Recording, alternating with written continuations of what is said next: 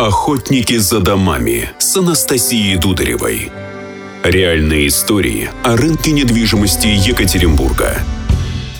Всем привет! В Екатеринбурге самые требовательные покупатели жилья. И главное, им есть из чего выбирать. Новый интересный факт. Давайте разбираться. Анастасия Дударева, директор по маркетингу одного из крупнейших застройщиков Екатеринбурга «Гринвич Недвижимость». У меня в гостях Кристина Гловацкая, руководитель группы по недвижимости «Дельтаплан». Кристина, привет. Привет. Недавнее ваше исследование показало, что среди миллионников Екатеринбург выгодно отличается разнообразием как интересных решений на рынке новостроек, так и выбором покупателя. Они очень избирательные.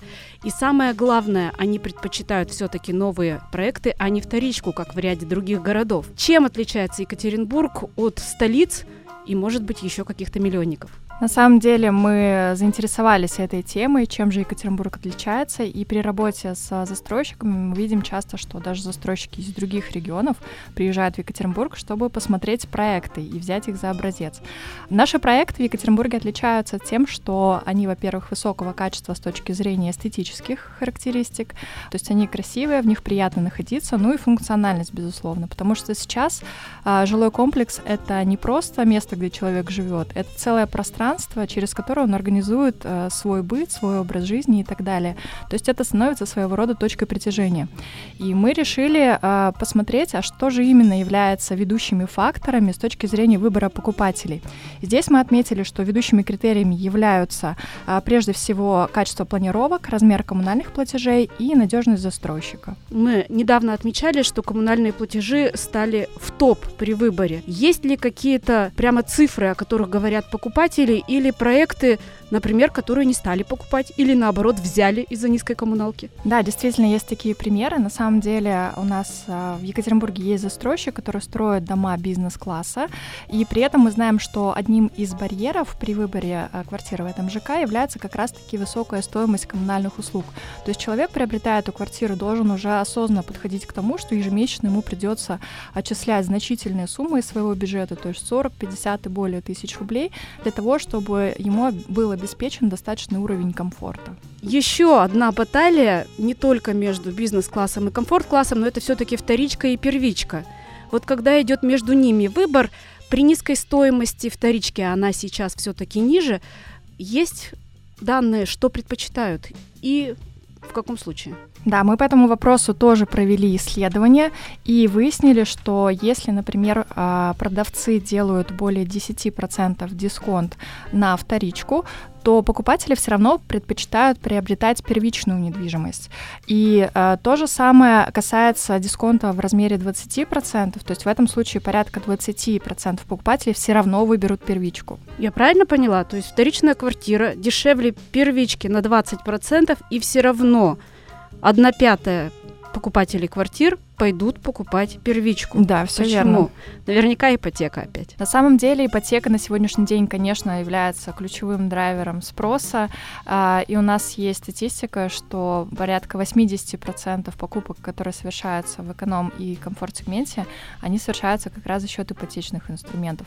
И даже если мы будем брать недвижимость более высокого класса, бизнес и премиум, там тоже доля ипотеки до сих пор остается а, на уровне 60-70%. Конечно, Конечно, это не единственный фактор, еще есть такие факторы, как э, стиль жизни, да, повышение уровня своего жизни, э, и то, что в конце концов человек живет в абсолютно новой квартире, что тоже, естественно, безусловно, не может обеспечить вторичка. Вот. Ну, то есть вот эти все факторы обеспечивают э, высокий спрос на первичку, и как раз-таки даже при дисконте в 20% покупатели предпочитают все-таки первичную недвижимость. Вот интересно, большинство застройщиков э, еще, наверное, года полтора назад предлагали предлагали зашить в ипотеку не только отделку, но и меблировку. Есть ли сейчас такие предложения на рынке Екатеринбурга и кого можете назвать? На самом деле такие предложения есть на рынке, но их а, после а, всяких ситуаций, которые случались в прошлом году, стало существенно меньше, потому что вопрос импортозамещения, он, в общем-то, актуален, и застройщики стали гораздо более осторожны в этих моментах. Вот. А, на самом деле есть действительно застройщики, которые предлагают недвижимость. Это, например, тот же самый жилой комплекс Level Up. А, на сегодняшний день он сдан новосозданный полностью, но это тот жилой комплекс, который как раз показал, что э, отделка при продаже э, недвижимости, она является тоже одним из важных факторов, и покупатели гораздо охотнее приобретают квартиры с отделкой. Здесь, наверное, вас поддержу. Многие застройщики убрали отделку, но большинство все-таки оставили ее как опцию, когда клиент может дополнительно купить отделку, где стоимость за квадратный метр варьируется от 5 до 10 тысяч рублей. Но все-таки кроме Up остались в Екатеринбурге и те, кто продолжает строить только с отделкой, например, Атомстройкомплекс, Гринвич, они сохранили это как стандарт своего качества. Мне кажется, это хорошая практика. Итак, купить вторичку или первичку – выбор за вами. Радует то, что покупатели Екатеринбурга умеют выбирать, а застройщики продолжают привлекать их новыми интересными проектами. Растет предложение новой вторички, совмещающей преимущества двух сегментов. К нам в город заходят новые федеральные и инорегиональные игроки. Но об этом в следующих выпусках. Охотники за домами. За домами. За домами.